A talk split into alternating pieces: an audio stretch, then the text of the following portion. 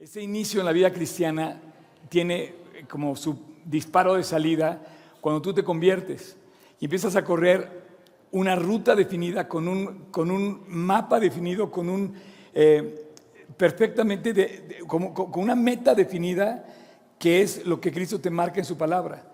Y si tú andas por ese camino, como decía una amiga que, que voy a invitar aquí a dar su testimonio, acaba de cumplir 90 años. Es la persona que más tiempo en Cristo que, yo conozco y a los 90 años tiene un gozo que dices, esto es increíble. Bien dice la Biblia que años de vida y paz te aumentarán. Cuando conoces a Cristo te aumenta todo eso, ¿no? Entonces tú llegas al final de los días y te das cuenta que haber corrido al lado de Dios, pues vas feliz. Curioso que los que llevan llegando a la mitad, en lugar de ir con cara de cansados y agotados, venían radiantes, felices de haber logrado su primera mitad del maratón, ¿no? Eh, habrá que ver cómo llegan a la meta, pero yo espero que lleguen muy bien. Este, bueno, como, como bien decía eh, eh, Tony, estamos en la, en la serie de Salmos, yo estoy muy emocionado por estar aquí hoy. Hoy vamos a ver esta imagen que tienes atrás, es un puente.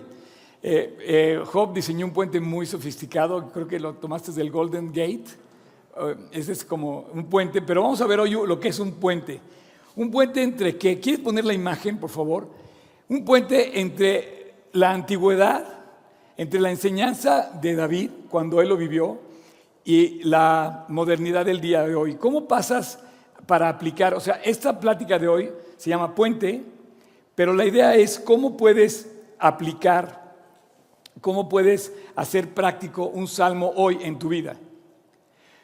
O sea, si tú no lees la Biblia, pues no tienes manera de entenderla.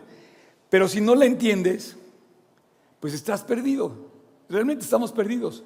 Se trata de usar la Biblia para entenderla y para aplicarla y para obedecerla. O sea, si tú tienes la Biblia aquí enfrente y la lees, como decimos en México, como perico, ¿no? La repites o te entra por un oído, te sale por el otro y no la usas en la práctica, no te sirve de nada.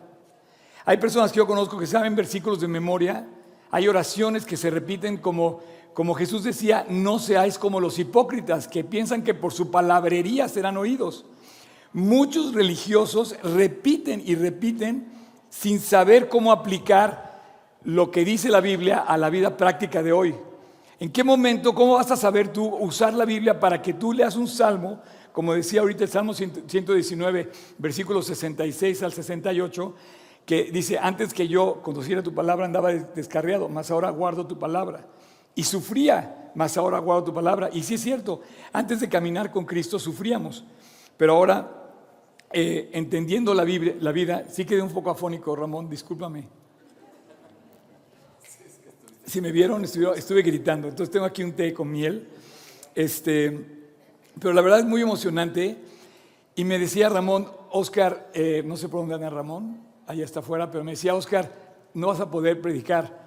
Y le digo, sí, Ramón, entiendo, pero no puedo dejar de alentar a la gente que viene corriendo. Entonces, allá afuera estamos alentando a la gente que va corriendo y, allá, y aquí adentro estamos alentando a la gente que también va corriendo en otra carrera espiritual. Entonces, esa es mi función. Y no sé dónde esté, yo voy a poner en práctica esto que dice que alentados unos a otros con estas palabras. Dios ha alentado mi vida. Yo me acuerdo cuando corrí mi último maratón, eh, que fue el de Berlín, eh, pero especialmente el de Chicago, cuando corrí Chicago, toda la gente, había un ambiente de apoyo a los corredores que me alentaban a ir corriendo y me animaban a seguir corriendo. Y yo quiero animarte a seguir corriendo, pero con una intención práctica el día de hoy. Entonces, hoy nuestro segundo episodio de la serie Salmos, que se va a llamar Puente. ¿Cómo pasas de lo antiguo, de la escena antigua, cuando Pablo, o, perdóname, cuando David o, Asaf o Coré escribieron estos salmos y lo aplicas al día de hoy? ¿Cómo puedes hacer práctico un salmo en tu vida? Hoy vamos a hacer práctico un salmo en nuestra vida, el Salmo 85. Si ves ahí la imagen, el Salmo 85 que habla del camino que habla del camino. Si tú te vas al Salmo 85, por favor, ayúdame, vete al Salmo 85. Al final, el versículo del, del 10 al 13. Fíjate qué hermoso. Eh,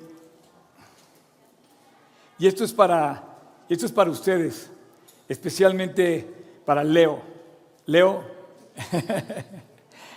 al, rato, al rato hablamos tú y yo, pero esto es para ti. Fíjate, dice así, la misericordia y la verdad se encontraron. Se hicieron amigos.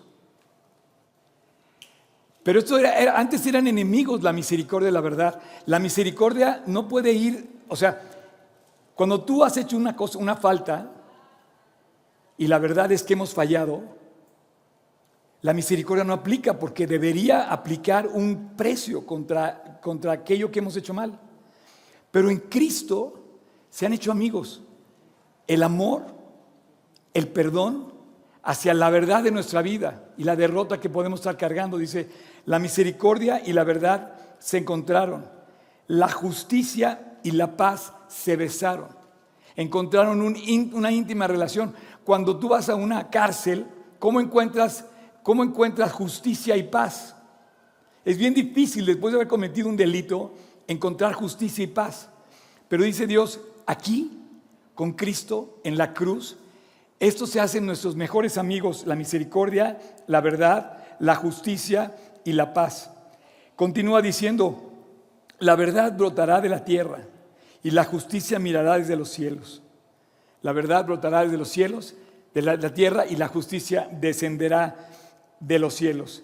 Dios dará también el bien a nuestra tierra y esa tierra dará su fruto. Y dice, la justicia irá delante de él como un cometa ¿Tú has visto un cometa? El cometa tiene una cola que lo arrastra. Y justo va, el cometa va adelante, pero pero la cola del cometa va detrás. Y entonces dice Dios, la justicia irá delante de él, dice, y sus pasos nos pondrá por camino. Sus huellas, las huellas de Cristo, son es el camino que debemos seguir.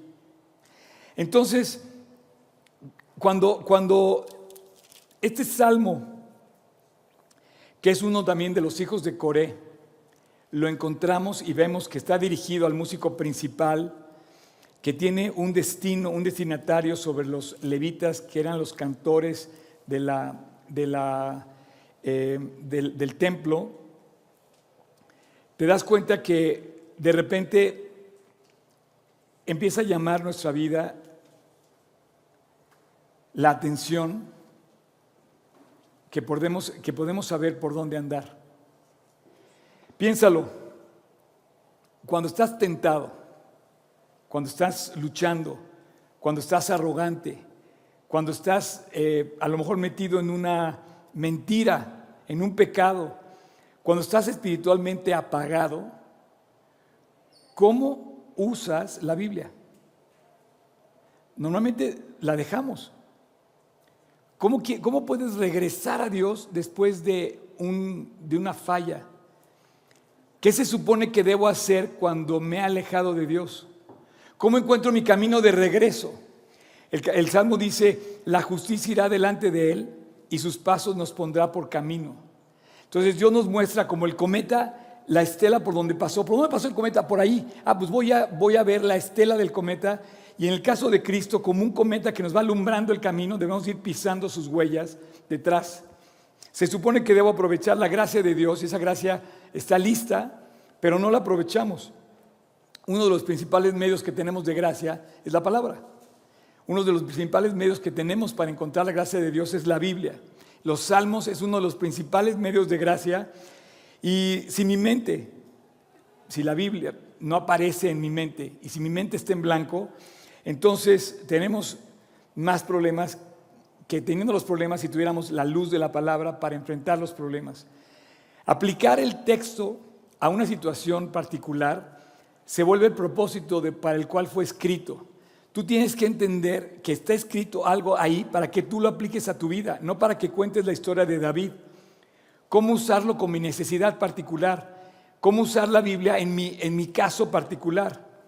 Por ejemplo, esta semana tuvimos un buen debate con varios amigos, aquí está uno, estaba aquí este Germán, estuvimos un debate en un, en un discipulado que tuvimos y leímos, leímos la carta de Timoteo.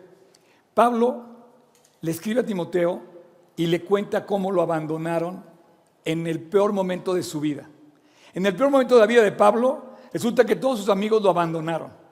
Cuando debía estar acompañado, fortalecido por la amistad de sus amigos, cuando debía estar ahí, como ahorita, yo dije, Dios, qué bueno que me tocó ver a Humberto cuando pasó por aquí, porque él pensaba pasar por aquí y pensaba encontrarse a sus amigos. Y, yo le veía la cara de felicidad, así como que fue su break en toda la carrera. Dice, es aquí donde está mi casa, es aquí donde están mis amigos, es aquí donde voy a recibir un apapacho, ¿no? Pero tú imagínate que en tu peor momento no encuentres a nadie y le digan y te den la espalda a tus amigos. Pablo le pasó eso. En el momento de su juicio en Roma, resulta que le cuenta a Timoteo y le dice, todos mis amigos en mi primera defensa, ninguno estuvo a mi lado, ninguno. Pero ¿qué crees que hizo Pablo? Pablo pasó de, la historia que había leído a la práctica de hoy. Imagínate que hay dos, dos, verdades. Una verdad que se escribió en su momento cuando, cuando escribieron el Salmo o cuando Cristo nos dio la enseñanza. Seguramente muchos vieron a Cristo caminando por Jerusalén, eh, que por cierto hay varios lugares que puedes caminar y pisar realmente donde pisó Jesús. Eso es, muy emocionante porque hay lugares que todavía se conservan de dos mil años después que tú puedes pisar y estuvo ahí Cristo. La escalinata sur, por ejemplo, y ahí él echó fuera a los cambistas, a, los, a los vendedores del templo. Entonces, cuando tú ves eso, dices, ok, fue una verdad en su momento, los puso en su lugar en su momento. Pero si trasladas eso y te vas por el puente de los principios de Dios, te vas al día de hoy, a tu vida diaria, ¿cómo echas hoy los cambistas del templo. ¿Cómo aplicas esa verdad hoy? Bueno, Pablo en su momento, cuando lo habían dejado sus amigos, aplicó el ejemplo de Cristo que seguramente leyó en el Evangelio y si todavía no estaba escrito, seguramente lo oyó. Pablo le dice a Timoteo, dice, en mi primera defensa ninguno estuvo a mi lado, sino que todos me desampararon. En mi primera defensa ninguno estuvo a mi lado, ninguno estuvo conmigo, todos me desampararon. Cualquiera que hubiera vivido eso, hubiera, salido a quejarse, hubiera salido a lamentarse, hubiera dicho, no, me dejaron solo, esto es la locura, está malísima onda, esta iglesia no sirve, mis amigos me abandonaron, ¿no? Pero Pablo siguió adelante a pesar de que estaba solo. A pesar de que lo dejaron, siguió adelante. Dice, ninguno estuvo a mi lado, sino que todos me desampararon. Y aquí aplica el ejemplo de Cristo que oyó en la cruz. Cuando Cristo estaba siendo eh, crucificado, Cristo en la cruz dijo, Señor, no le tomes en cuenta a los hombres su pecado. Y entonces Pablo dice, no le sea tomado en cuenta. Este ejemplo de Pablo lo aplica a su vida en plena prueba. Llevó la enseñanza de 30 años atrás y la trajo y ese, y ese eh, miércoles, jueves pasado que estábamos debatiendo con mis amigos en el discipulado, estábamos discutiendo cómo hoy en día esa palabra de Cristo está vigente. Muchos nos van a abandonar, muchos nos van a dejar. Y dice, dice Pablo, no les ha tomado en cuenta, yo sigo adelante porque el Señor, versículo 17, el Señor estuvo conmigo. El Señor no me dejó. Yo te quiero alentar, yo sé que están pasando por pruebas muchos de los que me están viendo y a lo mejor tú. A lo mejor tú vas a enfrentar una prueba grande en este momento, estás por enfrentar un desafío grande en tu vida. Y a lo mejor mucha gente te va a dejar y te vas a sentir solo. Pero te quiero decir que el Señor va a estar contigo, como estuvo con Pablo, dice, el Señor estuvo a mi lado y me dio fuerzas. Y bueno, él continuó el trabajo, dice que, que continuó la predicación para que todos los gentiles oyesen. Y así fui librado de la boca del león. El león seguramente era la condena de Nerón que iba, que iba a ir en contra de él. Y le dice, así fui librado de la boca del león y el Señor me librará de toda obra mala y me preservará para su reino celestial. A Él sea la gloria por los siglos de los siglos. En, la vida de Pablo no escuchas un lamento decir, no, me abandonaron, todos me dejaron. Él vivía con los ojos puestos en Cristo y su primer amor estaba real en su corazón. Y no andaba con muletas pensando que sus amigos eran los que sostenían su vida cristiana.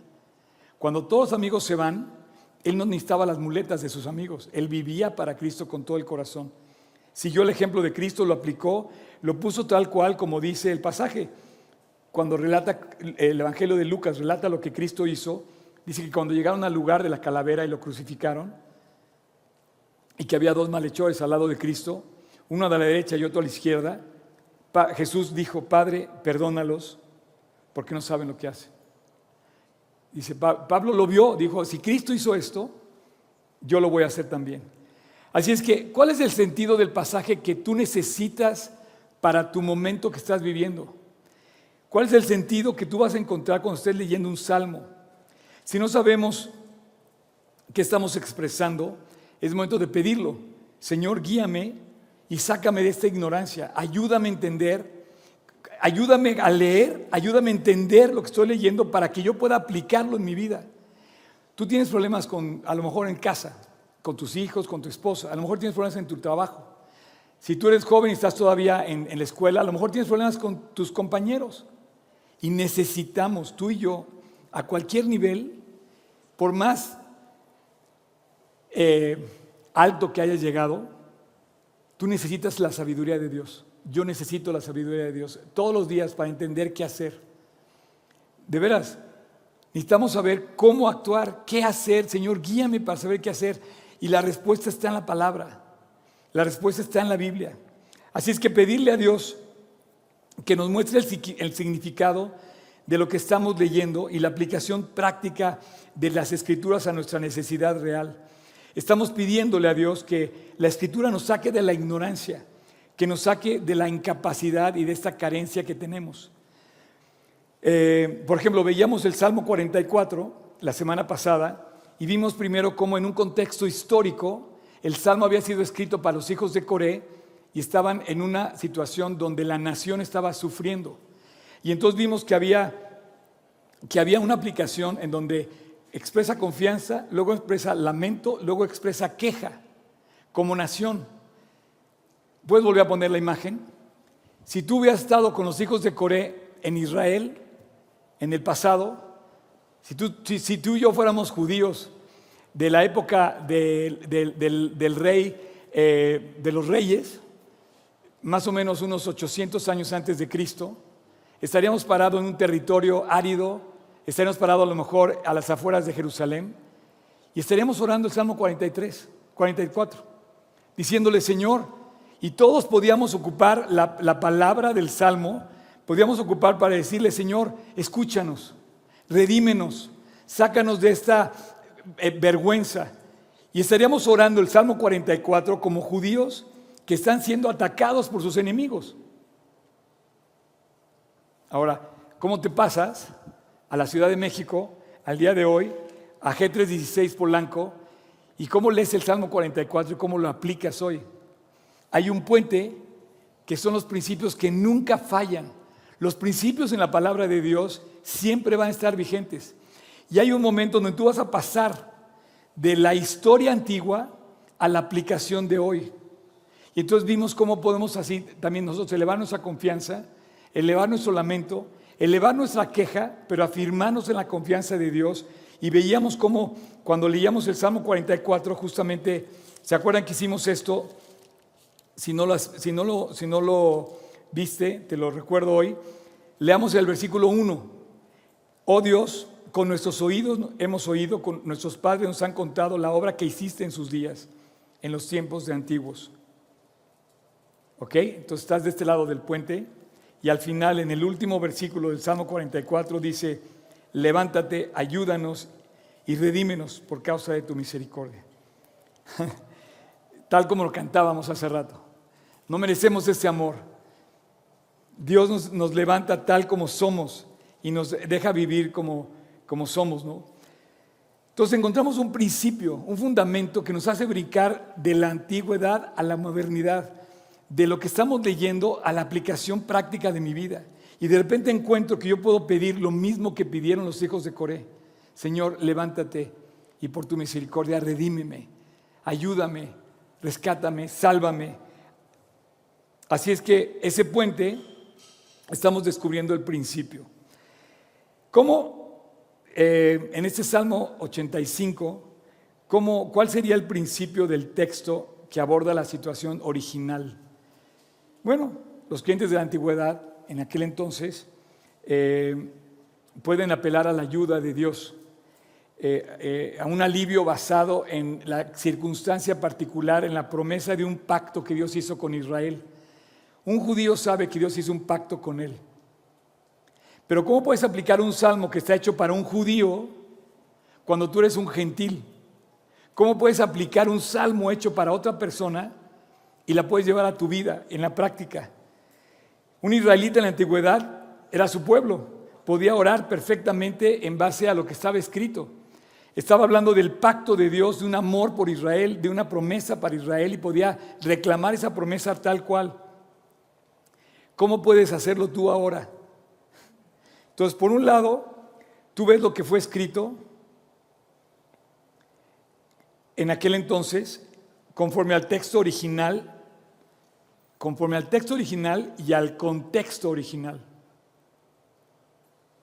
Entonces tú lo entiendes, pero de repente te das cuenta que los principios de Dios llevan siempre una situación paralela a tu vida. Y entonces tú puedes agarrar y decir, yo tengo un contexto hoy, que estoy muy lejos de Israel, no soy judío, soy un gentil, pero llevo una situación paralela a que expresa este salmo. Tenemos una situación que verdaderamente va paralela al salmo y que es un lamento nacional. Por ejemplo, hoy México está sufriendo y podemos cantar en poesía y en lamento el mismo Salmo 44 pensando que hoy México está en una situación crítica. No pienses que porque estamos aquí sentados tranquilos, no está pasando nada. Realmente México está debatiendo entre una lucha espiritual tremenda. Eh, dentro de poco van a empezar las elecciones y van, a empezar los pleitos ya más evidentes. Dentro de poco vamos a, a ver cómo van a empezar a dominar las fuerzas del mal, todavía ya tocando cada vez más cerca. Estamos viendo cómo México se, deja caer en manos de la ilegalidad, en todos, los, en todos los aspectos. Ya no sabes a quién creerle, ya no sabes quién te dice la verdad. Entonces, si puedes levantar la voz en un contexto paralelo, el Salmo 44, decir, Dios, levántate, redímeme conforme a tu misericordia. Porque tenemos un pacto contigo, Dios. El pacto de Israel es uno, pero tú has hecho un pacto con nosotros, un nuevo pacto el pacto de Cristo con la iglesia, el pacto, que Dios dejó claro que dice, yo he hecho un nuevo pacto contigo y el que me sigue disfrutará de ese pacto, la promesa de Dios, un nuevo pacto. Entonces, eh, esta semana se burlaron de mí por ser cristiano, pero así abiertamente, frente a varios. No, tú y tu religión, primero la persona no tiene ni idea de lo que está diciendo. Y yo lo veía diciendo, empezó como, como, perdón que use la referencia, pero yo lo vi así. Este, empezó a, criticar, ¿no? Y me, y, me, y me, empezó a despreciar a mí por la, por, la, por la persona que soy y que predico la Biblia. O sea, yo no me fui a decirle, y tú no le contesté. Dice la Biblia, fíjate bien, ¿cómo lo apliqué? Dice, no entres en juicio o en pleito con el necio. Pero hay una parte más fuerte que dice la Biblia, no eches las perlas a los cerdos. Y entonces yo literalmente dije,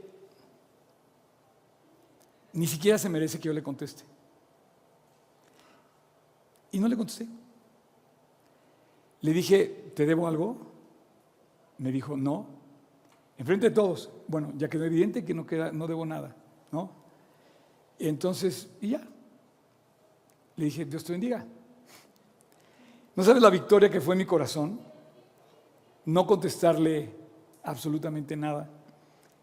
Eh, y la Biblia te dice que, que no entres en juicio con, con un necio. Pero si quieres ir más light, aplica este, este proverbio, dice que la respuesta áspera hace subir el tiror, pero la calmada calma la ira y que dice que la locura del hombre hace subir el furor también, pero dice su honra es pasar por alto la ofensa. Entonces, en presencia de todos, inclusive les invité un café. Y para mí fue una victoria porque dice, Jesús dice, mi es la venganza, yo pagaré. Si tu enemigo tiene hambre, dale de comer. Si tu enemigo tiene sed, dale de beber. Pero ¿cuántas veces tú y yo hemos entrado en el pleito abierto con la persona y terminas golpeado, herido, maltratado? De verdad. Entonces, hay un principio en la palabra que tú debes encontrar cada vez que lees. Ese principio es el puente que liga el contexto original con el contexto actual. Ese principio es el puente que guía, que que guía el texto original al texto que tú hoy vas a aplicar en tu vida. Yo te pregunto, ¿cómo estás aplicando el texto que estás leyendo? Veo el principio y veo muchos detalles del principio y voy a encontrar situaciones paralelas. Por ejemplo, hoy voy a, voy a hacer una aplicación de ese principio. El lenguaje de los, de los salmos coincide muy especialmente, muy particularmente, los salmos, el libro de los salmos, quizá por eso es uno de tus favoritos, eh, Tony, el libro de los salmos tiene muchas circunstancias paralelas a tu vida y a la mía. Cuando tú lees los salmos te vas a sentir identificado. No, quiero decirte que cuando yo pasé el cáncer de mi mamá, durante todo el tiempo que ella pasó por su tratamiento, solamente leímos salmos y no hubo un solo día que no dejáramos de leer. Si tú estás pasando por una enfermedad, la mejor manera de acompañarte es leyendo la palabra, porque la promesa, la, la, paz, la esperanza, el descanso, la confianza, la salvación que expresa la Biblia, no la vas a encontrar con ninguna terapia, con ninguna terapia. Así que hay cierta cualidad atemporal de los salmos. Repito, cierta cualidad atemporal de los salmos, que es vigente en, la antigüedad y en, y en el 2022. Pero ese puente que une las dos cosas, un texto de 10, de ¿cuántos siglos? 30 siglos atrás, que sea vigente hoy, solamente puede ser palabra de Dios. Hay una, hay una cualidad temporal con cierta naturaleza que es universal. Y, los salmos son universales. Tú puedes hacer uso de ellos en cualquier circunstancia y a lo largo de los, de los salmos, por ejemplo, vas a encontrar la lucha contra tus enemigos, por ejemplo. Oye, ¿cuáles son los enemigos?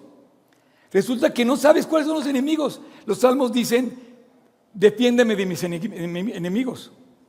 Bueno, más atemporal que eso no puede ser.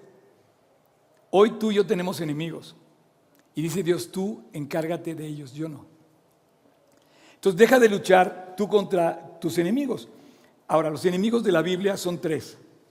¿Saben cuáles son? Tú mismo, el mundo y el diablo. Son tus grandes enemigos que vas a encontrar ah, eh, eh, justamente ahí, en el mismo contexto que tú. Y bueno, eh, este desafío es una bendición. Hay una bendición en una ambigüedad que encontramos en los salmos.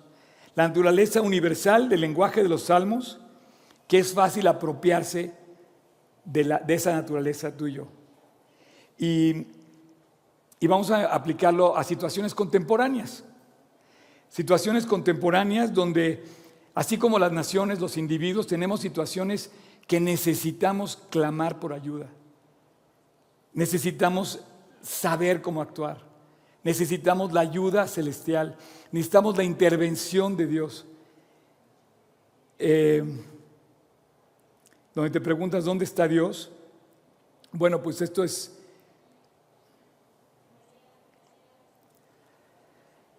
Es algo que tenemos que hacer para usar el salmo en la forma en que el autor original lo quiso, para ti. Por eso decíamos que ese es un, ramo de flores para ti. Así es que hay que buscar esas formas justas de aplicar lo que dice el Salmo a favor de nosotros. Aplicaciones específicas. Esta es una situación paralela. Vamos a encontrar situaciones paralelas que vamos a, poder aplicar en nosotros. Y bueno, hoy es un día muy especial y quiero, y quiero, em, quiero aplicar el Salmo 85 en una manera contemporánea muy real del día de hoy. Y yo, yo invité con mucho cariño y de todo corazón a un amigo que quiero que pase al frente, que se llama Leo. Pásale, Leo.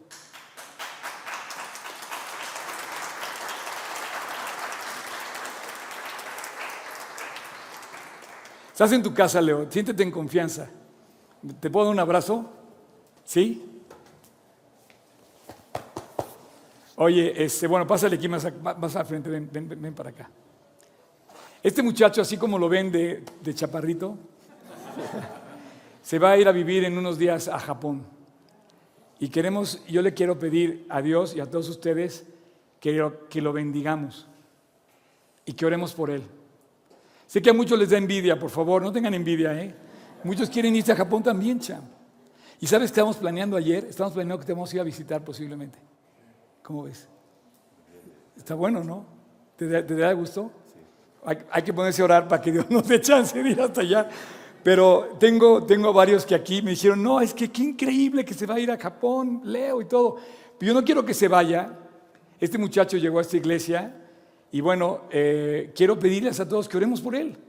Y qué mejor que aplicar un salmo en la, manera contemporánea y práctica en la vida de un joven que necesita la ayuda de Dios, la protección de Dios y la guía de Dios. ¿Sí o no? ¿Estás de acuerdo? Bien. Bueno, pues yo les decía, el Salmo 85, si lo quieren poner, dice, eh, la misericordia y la verdad se encontraron la justicia y la paz se besaron. La verdad brotará de la tierra y la justicia mirará desde los cielos. Dios dará también, perdón, Dios dará también el bien y nuestra tierra dará su fruto.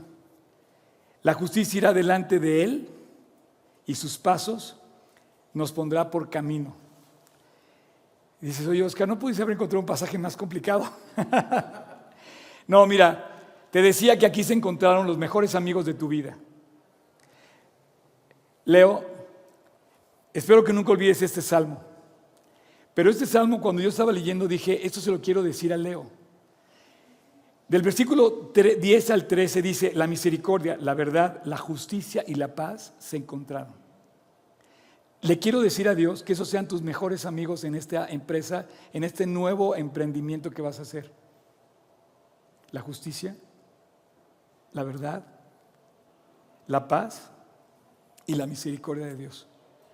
Quiero pedirle a Dios que esas cosas sean tus mejores amigos en tu, en tu viaje. Que te acompañe la justicia de Dios, la misericordia de Dios, la verdad de Dios y la paz de Dios. El Salmo continúa diciendo que se encontraron y en estos hermosos términos el Salmo describe finalmente la salvación de Dios. Si tú conoces a Dios, Leo, eso te va a acompañar siempre. Cuatro amigos que Dios extendió sobre ti. La misericordia, la paz, la verdad y la justicia. Una persona que conoce a Dios el Salmo 23, por ejemplo, dice que eh, el bien y la misericordia me seguirán todos los días de mi vida. Pero yo escogí el Salmo 85 y dice que se encontraron tus cuatro mejores amigos que Dios puso a tu disposición y a la, disposición, de todos los creyentes. Si tú eres un hijo de Dios, tienes cuatro mejores amigos que Dios puso para que te sigan en la vida, en el camino. Esa estela que Dios dejó detrás del cometa, son estos pasos que debes seguir. ¿Ok? Y dice justamente que en esos, en esos términos va a ser tu mejor amigo. Cuatro atributos de Dios que se juntan y que van a ir, y que van a ir liberando tus batallas, Cham.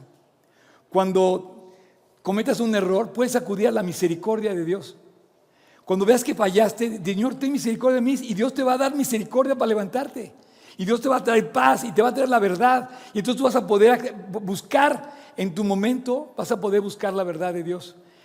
Y finalmente la justicia irá delante de ti, la justicia marcará qué tanto Dios va contigo. Y bueno, eh, termina el Salmo diciendo algo muy hermoso. Dice, el Salmo dice, eh, la justicia irá delante de ti y sus pasos nos pondrá por camino. Tienes un camino que vas a recorrer, un, camino nuevo que vas a emprender y tienes una ruta marcada en los pasos de la justicia de Dios. Entonces, sigue esos pasos. ¿Sí? ¿Quieres, ¿quieres este, tomar el micrófono?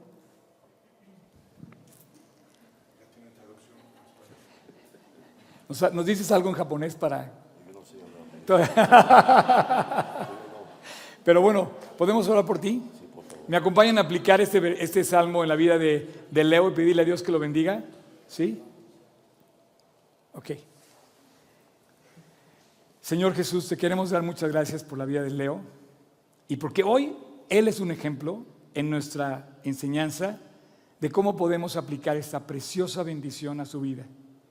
Queremos pedirte, Dios, que tú lo acompañes, que tú lo, rodees de paz, de verdad, de justicia y de misericordia. Se encontraron y Él se va a encontrar con ellas. Tú lo vas a acompañar, Dios, y queremos pedirte que tu bendición, tu protección y tu ayuda lo socorran en esta nueva etapa de su vida. Te doy muchas gracias, Dios, por permitirnos conocer a Leo, por este gran muchacho, este gran hombre en potencia que está delante de nosotros, por quien te pedimos tu bendición.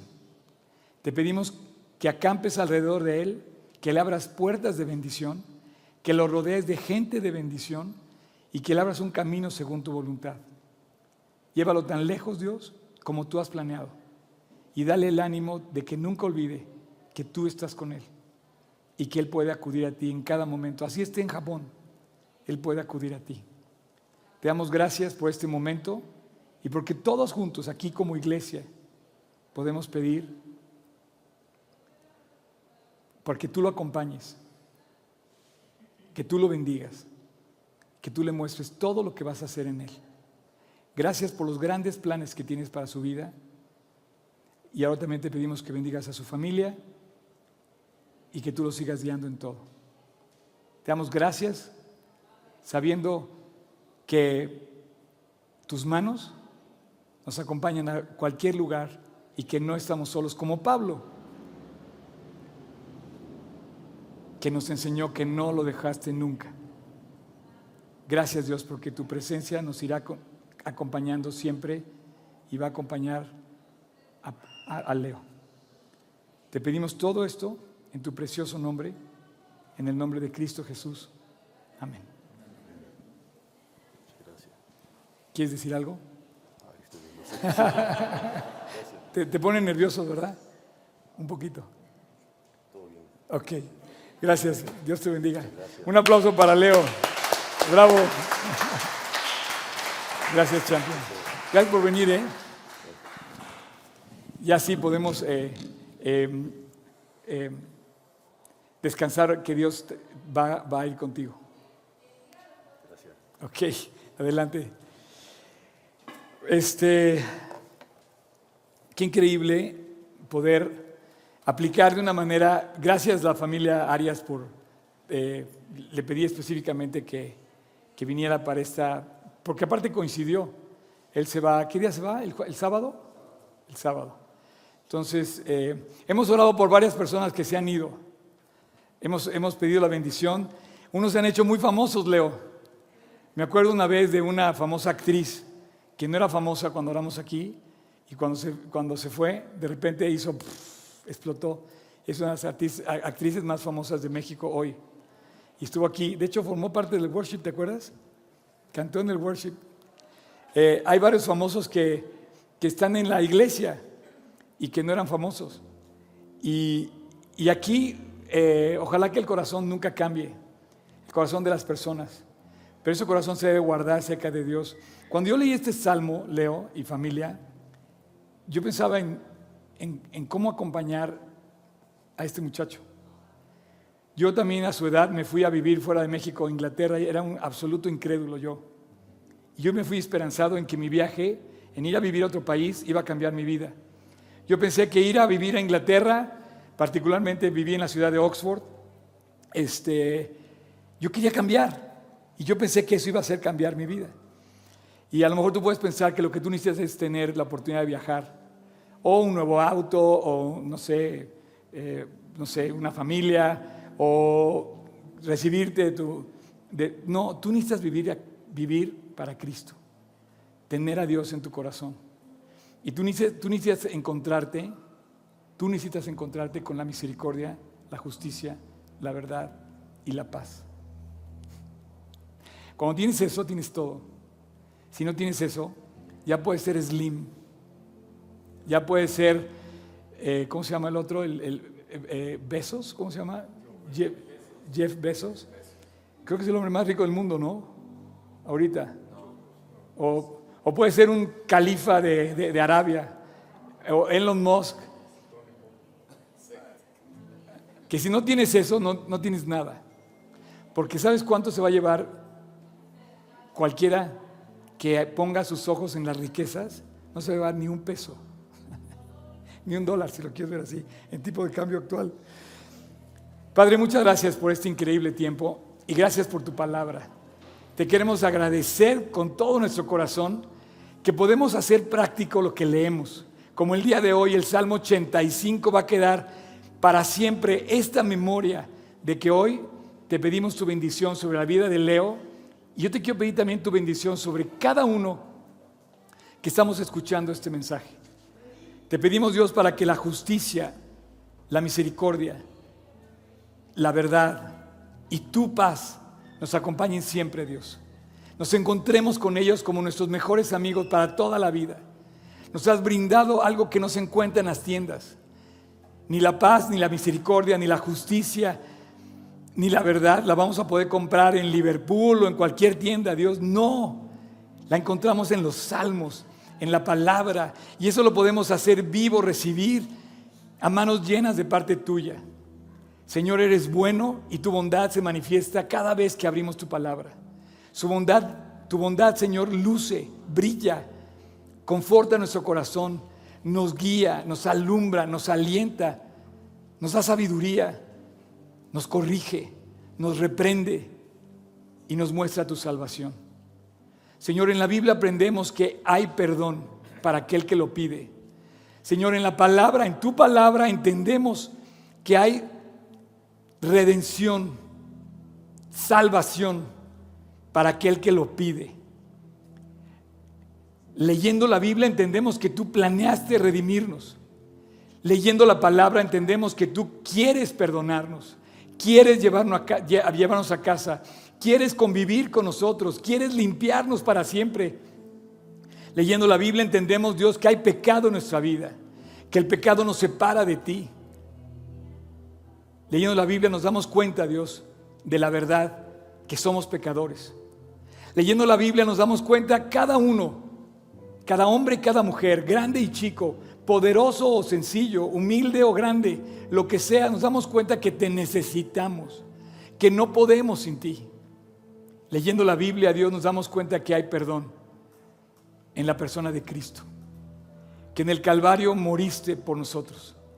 Leyendo la Biblia nos damos cuenta, Jesús, que la justicia y nuestra maldad se besaron, se encontraron en el Calvario. Leyendo la Biblia, Dios, podemos acudir a ti para pedir ayuda, con la confianza de saber que nos brindaste, Dios, el camino al cielo, que de par en par, con tus brazos clavados en la cruz, abriste el camino al cielo. Leyendo la Biblia, hoy, Dios, cualquiera que escuche este mensaje, cualquiera, donde quiera que esté, eh, presente aquí o en línea, donde quiera que esté, puede encontrar salvación. Y Dios, hoy yo te quiero pedir para que tú toques el corazón de aquellos que no te conocen y se acerquen a ti. Te quiero pedir, Dios, que hoy se encuentren la justicia con nuestras vidas. La justicia y el amor, la justicia y la misericordia de todo lo que hiciste tú en la cruz del Calvario. Y así como estás, con tus ojos cerrados, con tu rostro inclinado, Te quiero hablar a ti, hombre o mujer que me estás escuchando. Si tú hoy te quieres reconciliar con Dios, este es el momento. Así como estás, vamos a orar. Yo voy a orar. Pero Dios ve tu corazón y quiere encontrarse contigo. Te invito a que le abras la puerta de tu corazón a Cristo, lo invites, le pidas perdón y te reconcilies con Él. Y a partir de hoy salgas de aquí, de esta puerta, con Cristo en tu corazón. No te equivoques, es Dios nuestro Salvador. Tú necesitas ese Salvador. Jesús murió en la cruz y Él nos salvó en la cruz. Para que todo aquel que en Él cree no se pierda. Así que si tú quieres, ahí donde estás, en tu corazón, ahí en silencio, dile a Dios, Señor, perdóname.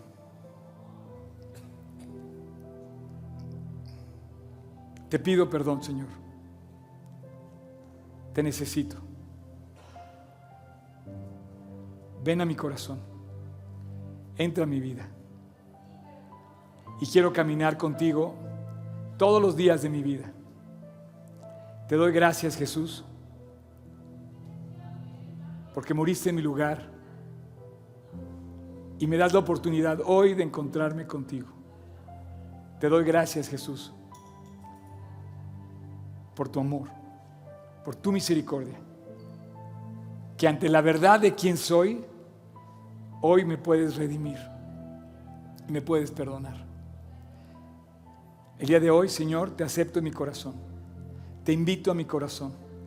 Pasa mi vida y quédate para siempre. Y a partir de hoy, sé tú mi Señor y mi Salvador. Te lo pido en tu precioso nombre, Jesús. Amén.